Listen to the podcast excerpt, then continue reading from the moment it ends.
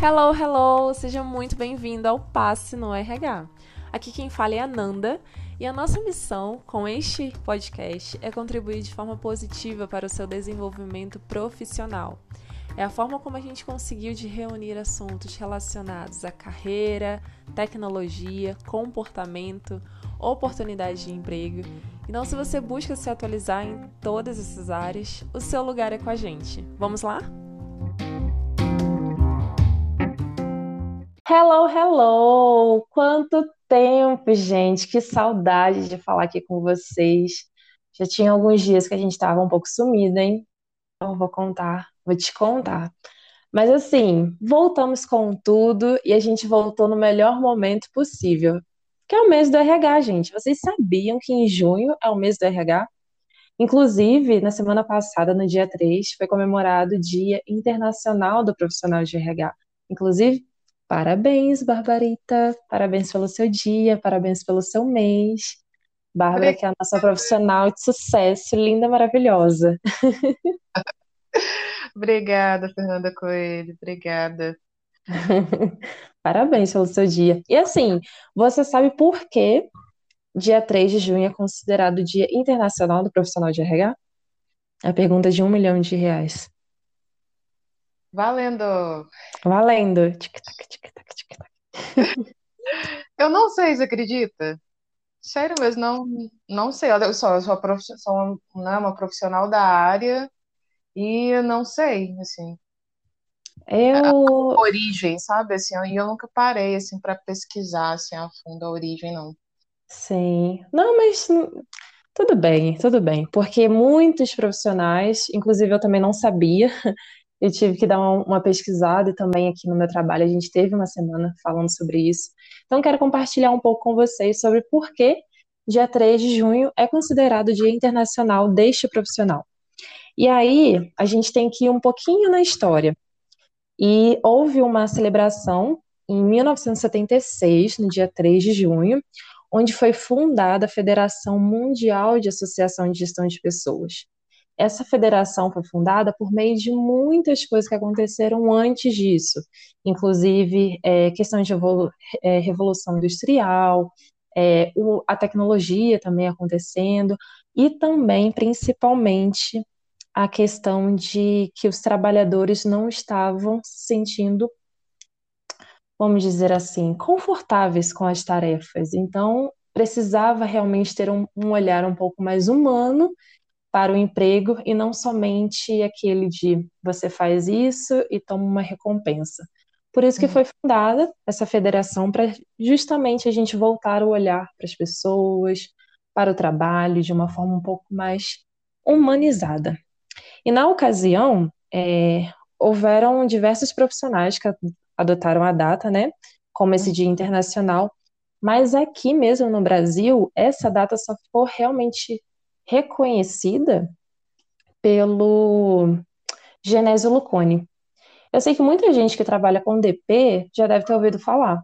Não sei se você, na sua formação de, de RH, teve alguma influência, mas quem trabalha com o departamento pessoal, com certeza ouviu falar, porque ele foi o fundador da Associação Paulista de Administração Pessoal, que hoje, atualmente, ela é considerada como a Administração Brasileira de RH. Isso tudo, por que, que eu estou falando disso tudo? Porque a gente vai falar sobre a evolução do profissional de RH. Como que houve mudanças de, de demandas, necessidades, como o profissional de RH hoje em dia não é o mesmo de 20 anos atrás, até mesmo a influência que a gente tem no departamento pessoal. Então, vai ser um, um bate-papo bem bacana que a gente decidiu compartilhar aqui com vocês. Mas como eu sou focada em, em, um pouco no olhar comercial, eu vou deixar um pouco a Bárbara falar, até porque ela já é formada nessa área. Então, é, Bárbara, eu quero que você conte um pouco sobre quais são os principais pontos que você vê que, que mudou, desde a sua formação até a sua atuação agora. Ah, o principal ponto assim que eu tenho percebido assim e que bom, né, que mudou e que vem mudando, né, ao longo do tempo, né, é essa quebra de paradigma de que o RH ele não é mais um setor, apenas um setor que contrata e demite, né? Assim, que não é Uhum, um setor que, além de contratar e demitir, é um setor que que que está bem ligado aí à questão do departamento pessoal, né? É, é, então, assim, o RH hoje, né, para uma boa parte das organizações, ele é visto como um setor extremamente estratégico, né, para a sobrevivência mesmo, né, do negócio, né, da, das organizações. Né? E uhum, antes o, R- o RH era muito visto dessa forma, né, como um setor que apenas contrata e demite, é, é, faz a folha, é, é, né, coloca alguns benefícios lá e pronto, e acabou. Hoje não, né? O RH ele tem um papel muito mais atuante, muito mais participativo e muito mais estratégico, né? Para os negócios assim da, das organizações, não só para os negócios, mas igual eu falei, para a sobrevivência mesmo, né? Das organizações. Até uhum, porque o RH é, é a porta de entrada, né? Assim, para para tudo dentro de uma empresa, né? Dentro É o RH que contrata, é o RH que demite, é o RH que treina, que desenvolve essas pessoas, né? É o RH que, que, né, que, que é responsável nos principais setores responsáveis para ajudar, né, o setor, as áreas, né, é, a se desenvolverem, ajudar os gestores a, a, a como lidar melhor com, com as pessoas, com os conflitos, então a gente tem um papel muito mais atuante, muito mais estratégico, né? E há alguns anos a gente não, não tinha esse espaço, né? uhum. Ah, é verdade. Que bom que hoje em dia a gente consegue ver essa transformação bem mais palpável, né? é, Hoje em dia não é uma utopia, mas ainda é uma utopia para as empresas que de pequeno e médio porte, por exemplo, que não tem um RH muito bem estruturado, que o RH ainda é um DP. Eles falam às vezes que ah, eu sou profissional de RH, mas no dia a dia mesmo, as tarefas, o que toma mais tempo mesmo é o DP é gerar uma folha de pagamento, é você controlar benefícios, é você fazer essa parte mais burocrática de imposto. Tem profissional de RH que, que gera realmente a folha, nem passa para contabilidade. Então, a, a que ponto você está cuidando de gestão de pessoas? Então, a gente sabe hoje em dia que, que o RH tem muita influência do DP, mas são setores diferentes, são, eles andam juntos, mas são diferentes. Mas na sua formação, Bárbara, o que que você viu, o que que você estudou e hoje em dia é ultrapassado? Ou não ah, tão atual assim? nossa, deixa eu ver. Que, que é ultrapassado? É. Hum, Ou que você, por exemplo, você estudou, mas Ah, não, a gente não utiliza exatamente isso, dessa forma. eu não diria que é ultrapassado. Eu vou. é, é, Eu, eu percebo, né? é, vou mudar um pouquinho o, o- a minha resposta, assim. Uhum, Porque, assim, eu sou formada, né, em gestão de recursos humanos em e em psicologia. Mas uma das coisas que eu tenho percebido, assim, que eu percebo ao longo da, da minha formação e que as organizações precisam desenvolverem, assim, é, é- são a, ques- a questão dos outros subsistemas, sabe, de, de RH, igual, por exemplo, é, normalmente os, os principais subsistemas dentro de um recursos humanos que mais funcionam é, o- é o recrutamento e seleção, né, que precisa, a gente precisa de pessoas, né, contratar pessoas, e uhum, não só contratar pessoas, né, mas o maior desafio aí da área, né, da nossa área, é manter essas pessoas é, engajadas, né, com a, com a cultura, com, com os processos, né, da, da, da organização. Mas eu vejo que tem outros subsistemas que não são muito utilizados, sabe, dentro das organizações que, por exemplo, um subsistema que eu amo de paixão é a área de treinamento e desenvolvimento, sabe? É, uhum, tem muitas organizações que não não não estão nem aí, né? Assim, não uhum. estão nem aí. É, Ah, é ou é outra, outra, outra né, meio que subsistemas que eu vi na minha graduação, que é muito importante, que muitas organizações não têm isso definido também, que é bem importante, é um plano de cargos e salários. Eu já trabalhei em vários lugares que não tinha um plano de cargos e salários. Sabe? Uhum. Você não tinha uma noção onde você, você entrou em tal função, para onde, onde você estava e para onde você poderia chegar, sabe? Dentro de uma organização. E é a base, né?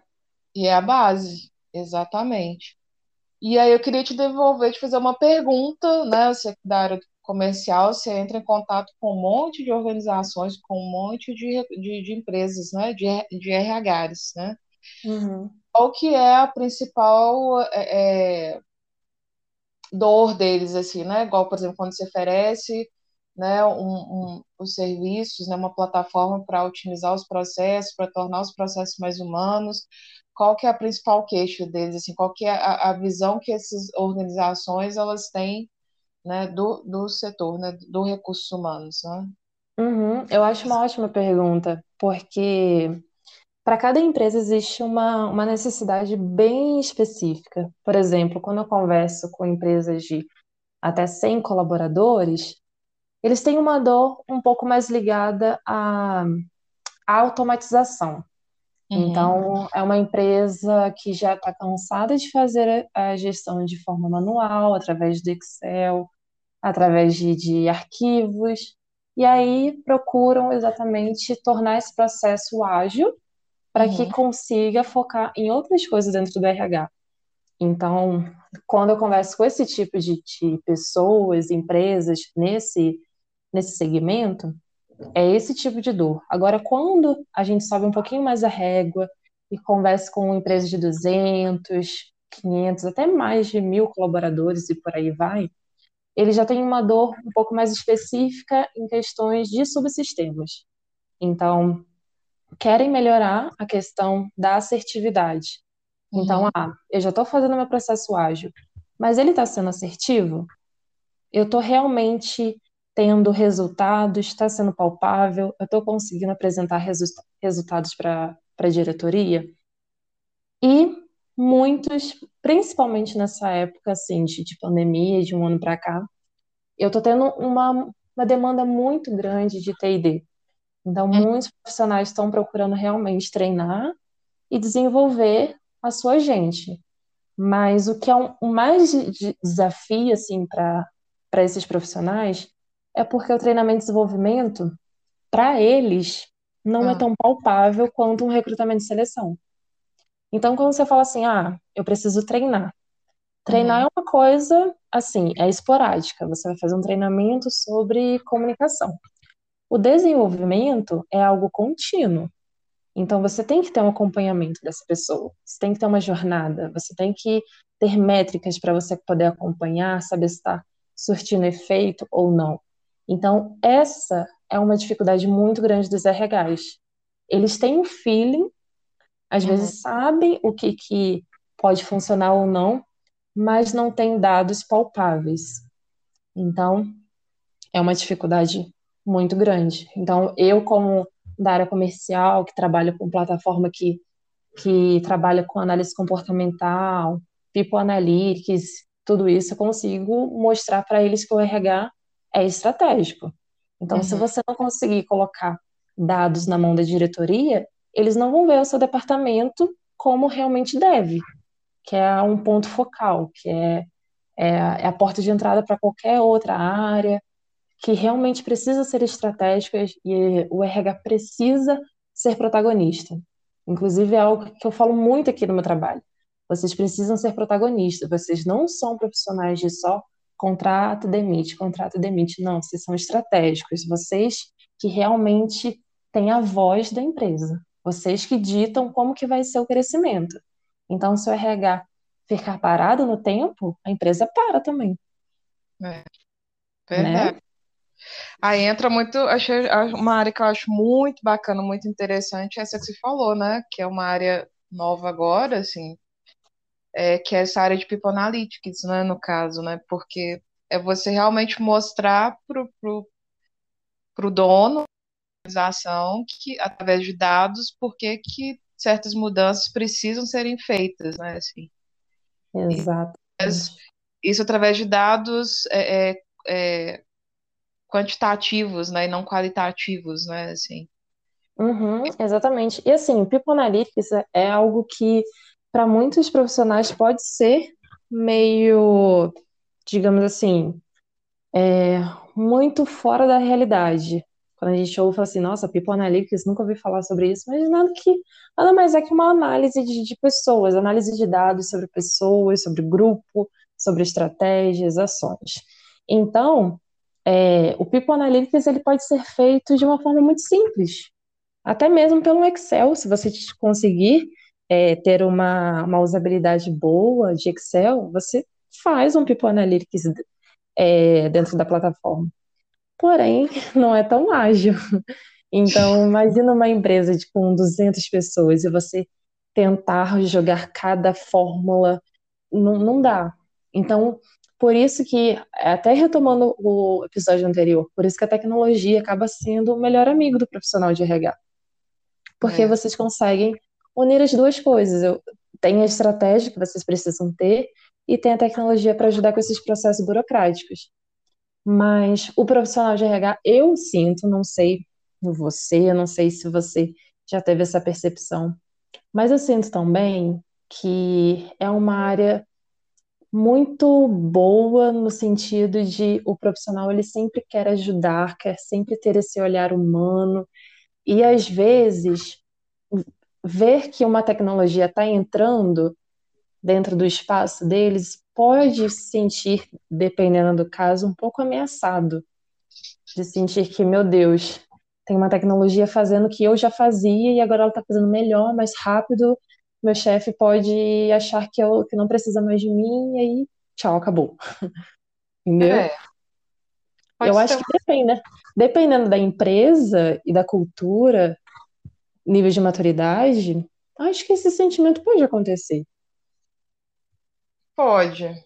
Principalmente se for uma empresa pequena, né? Que não tá, que tá no, num processo aí de desenvolvimento saindo, né, pensando fora da caixa, saindo dessa questão de achar que o RH é um setor que só contrato demite, né, uhum. e que só uhum. faz folha de pagamento, né. Exato. É, a minha experiência com essa parte de People Analytics foi muito bacana, porque, assim, eu tenho uma certa dificuldade com Excel, assim, eu, o Excel não é muito meu forte, assim. E aí eu sentia muita necessidade de de entender, né, como que é, tava, estava sendo o meu trabalho, por exemplo, porque no meu trabalho eu, eu caço as pessoas, né, eu, eu que vou atrás das pessoas, né, quando eu falo caçar é isso, eu que vou atrás das pessoas, pessoas, profissionais não vêm até a mim. E aí eu sentia falta de mostrar através de dados quantos profissionais que, né, o hunt que eu fazia no LinkedIn, quantos profissionais que me respondiam, quantos que não, quantos que, que, que eu conseguia converter, né, fechar uma vaga. Então essa questão de análise de dados foi muito bacana, que, que igual você falou, né, foi mais complicado, mas atendeu para o que eu precisava, né, eu consegui fazer isso no Excel, assim, então foi muito bacana.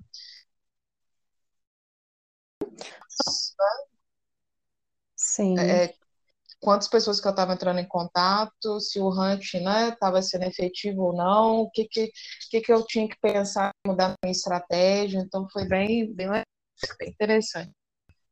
Uhum, é, é aquela máxima que a gente vive escutando, que você não consegue medir, você não consegue gerenciar. Então, se eu te falar assim, ah, Bárbara, eu preciso de um profissional X e quero amanhã, ou quero para a semana que vem, um profissional que é super difícil.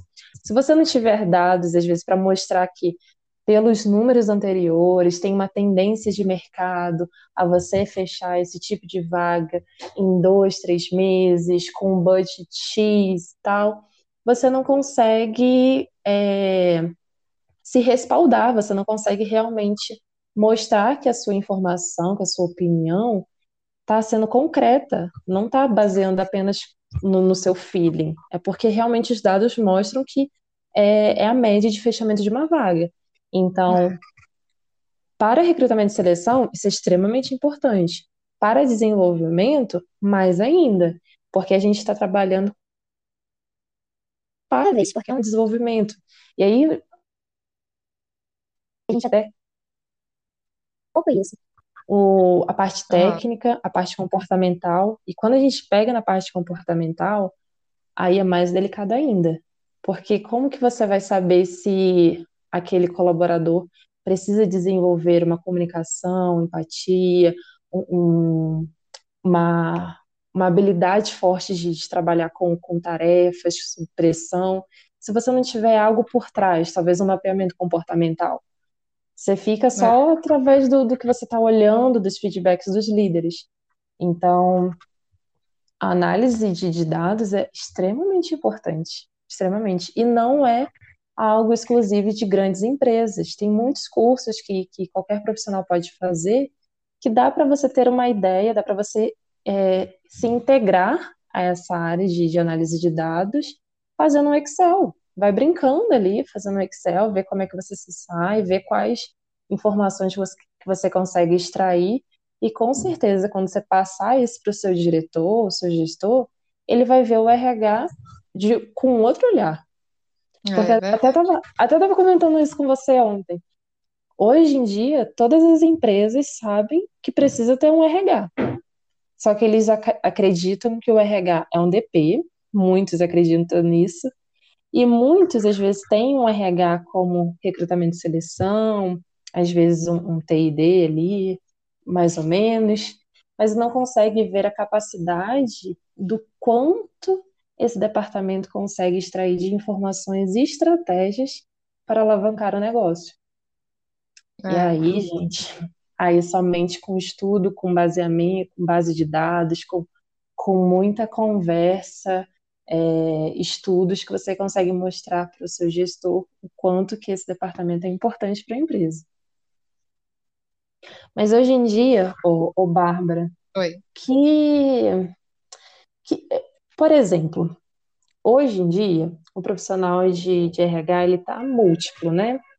Sim. Então, existe uma demanda mais específica que você vê no mercado, por exemplo, estão procurando mais profissionais com, com, essa, com esse tipo de domínio em determinado subsistema?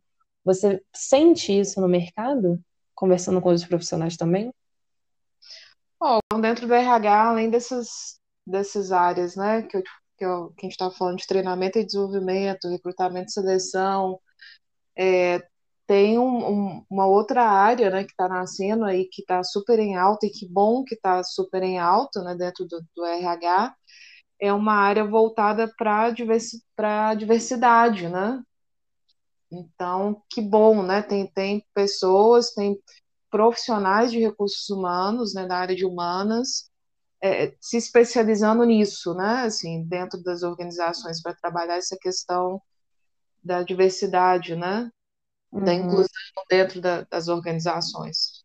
E é uma coisa que está assim cada vez mais mais presente, mais atuante, que é uma tendência aí no mercado, né? E que bom, né? Uhum. Não, é ótimo. Eu tenho conversado com alguns profissionais é, e eles estão tendo uma, assim, um grande interesse em colocar em prática esse setor, mas, por outro lado, uma grande dificuldade também, porque, obviamente, não é uma coisa simples, não é virar a chave, vamos incluir, vamos diversificar, vamos colocar negros, mulheres, LGBT na, na parte de liderança. Não é algo tão assim simples, uhum. é algo realmente bem estratégico para as empresas, mas por outro lado, também tem algo muito cultural. E eles se preocupam muito, pelo menos os profissionais que eu tenho conversado, se preocupam muito de a minha empresa estar preparada para ser. Eu sei que pode ser uma pergunta, pode, pode até ser uma pergunta um pouco polêmica, mas a gente precisa pensar nisso. Porque Sim. imagina se você contrata pessoas muito diferentes da sua cultura, pessoas que realmente não, não é comum a ser contratada. E aí, essa pessoa vai entrar num ambiente de trabalho onde não vai ser acolhida, então, até isso, a gente precisa avaliar até que ponto a nossa gente atual estar preparada, estar aberta para receber. Mas aí você pode me perguntar: ah, mas se não tiver aberta, eu não vou fazer um trabalho de diversidade, de inclusão? De forma alguma, de forma Sim, alguma. Mas primeiro você tem que preparar o terreno.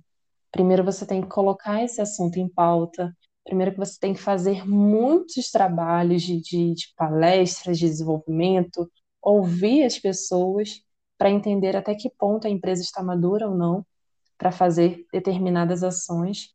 E assim você ser estratégico e realmente contratar, você promover, para que não tenha nenhum conflito.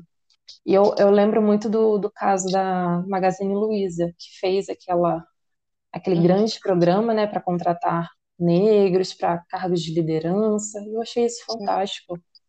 Mas eu acredito que eles só fizeram isso após um estudo muito minucioso da gente deles, do, do- dos colaboradores, de, de mapear como que está esse assunto, se essas pessoas estão engajadas, se estão preparadas, se, se realmente é um ambiente propício e nutritivo para que os próximos que que chegarem vão se sentir também confortáveis de participar dentro da empresa, eh, vão se sentir acolhidos. Então, a parte de inclusão e diversidade, eu acredito que também deva ter um, um pé muito na parte de, de pesquisa de clima também. É, igual você falou, é um processo, né? Não é uma coisa que deve, que, que deve ser feito do dia para a noite, né? Assim, mas, mas eu acho que é um movimento bem legal, assim, bem, bem bacana, assim. Então, Bárbara, até para finalizar aqui o nosso encontro, nossa conversa, o que que você diria para quem, para aquele profissional, aquela pessoa que está estudando, está tentando entrar nesse mercado, é, ou está querendo aprender um pouco mais sobre essa, essa área, né, que é tão significativa para as empresas, o que que você diria para esse profissional?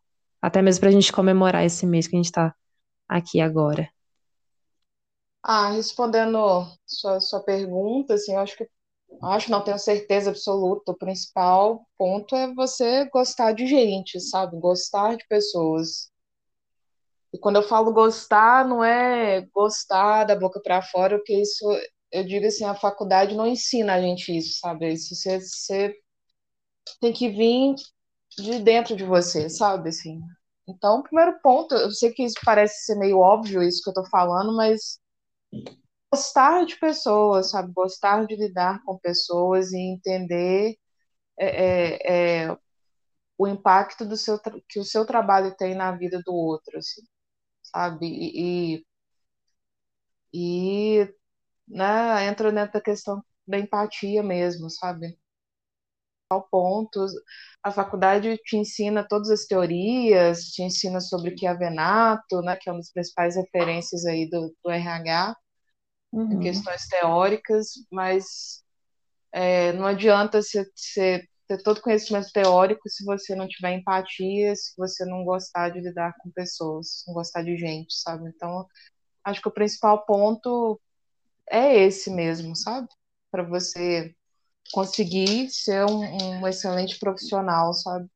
E estar tá aberto para as mudanças no mercado, sabe? Mudanças no mercado em relação a tecnologias, a, a plataformas, a várias coisas, né? Igual a gente estava falando, né? Do tipo nos podcast. Não se fechar para para soluções, várias soluções tecnológicas que tem aí que pode ajudar a gente ser um RH mais, mais estratégico, mais humano, né? Então, as minhas principais observações são essas mesmo, as principais dicas. E só um, um outro, um outro ponto para fechar, né? Hoje, em grandes empresas estão no processo até de mudar o nome, né? De mudança do nome, né? De, da área, né? Recursos humanos. Tem empresa que está chamando a área de RH de people, de gente de gestão, de gente cultura, né? E, e justamente para quebrar esse, esse, essa coisa, né? Recursos humanos, né? Você está lidando com uma pessoa, com, com um ser humano, né? Com uma vida. Então, o que você faz é, é, é, tem um impacto muito grande na vida do outro, né? Então, por isso que eu falei que o principal ponto é você gostar de gente. uhum. Ter, Perfeito. Ter empatia mesmo, sabe? O resto, a questão da teoria, você vai aplicando que né, vai vendo o que, que funciona, o que, que não funciona, né? Na faculdade, a, a graduação, né, a teoria é uma coisa, na prática é outra. Não desmerecendo a teoria, né? Assim, a gente precisa da teoria, mas vamos ser mais humanos. Aplicar a teoria, mas sem perder a humanidade na prática, sabe? Uhum. Perfeito, perfeito. Eu não tenho mais nada que acrescentar, acho que você resumiu bem. É realmente é pensar em gente, é trazer esse olhar humanizado, sem deixar de lado a estratégia, a agilidade, tudo isso que a gente já conversou várias vezes, mas realmente tornar esse, esse departamento mais próximo das pessoas. E Sim. assim, gente, para finalizar minha contribuição de dois centavos aqui, eu quero muito, muito, muito agradecer pela oportunidade de conversar com diversos profissionais e ajudar de uma forma, nem que seja com conteúdo, com uma troca de ideias, com um olhar um pouco diferente, é, para que vocês continuem fazendo a diferença na vida de várias pessoas, para que vocês continuem transformando. Eu tenho, eu tenho certeza que para vocês uma ligação de uma contratação muda o dia da, dessa pessoa e eu assim fico muito feliz de trabalhar com essa matéria-prima que são os profissionais de RH. Que vocês realmente são o futuro de muitas empresas. Eu fico muito lisonjeada de poder atender e ajudar em alguma, alguma questão, alguma demanda de vocês. Que esse mês seja maravilhoso, que vocês continuem transformando muito a vida das pessoas e que se vocês precisarem de qualquer coisa do meu lado, da minha parte, vocês já sabem, mas eu vou repetir. Pode contar com a gente. Pode contar comigo, Fernanda, no LinkedIn, Fernanda Coelho. Pode contar também com a Bárbara, no LinkedIn dela, Bárbara Blacucci, e também em nosso Instagram, o arroba underline passe no RH. Muito obrigada pela atenção de vocês. A nossa estagiária já está latindo aqui, querendo também dar a contribuição dela de dois centavos. e agradeço mais uma vez pela participação e por vocês nos ouvirem. Um grande abraço. Beijos. Abraço. Beijos.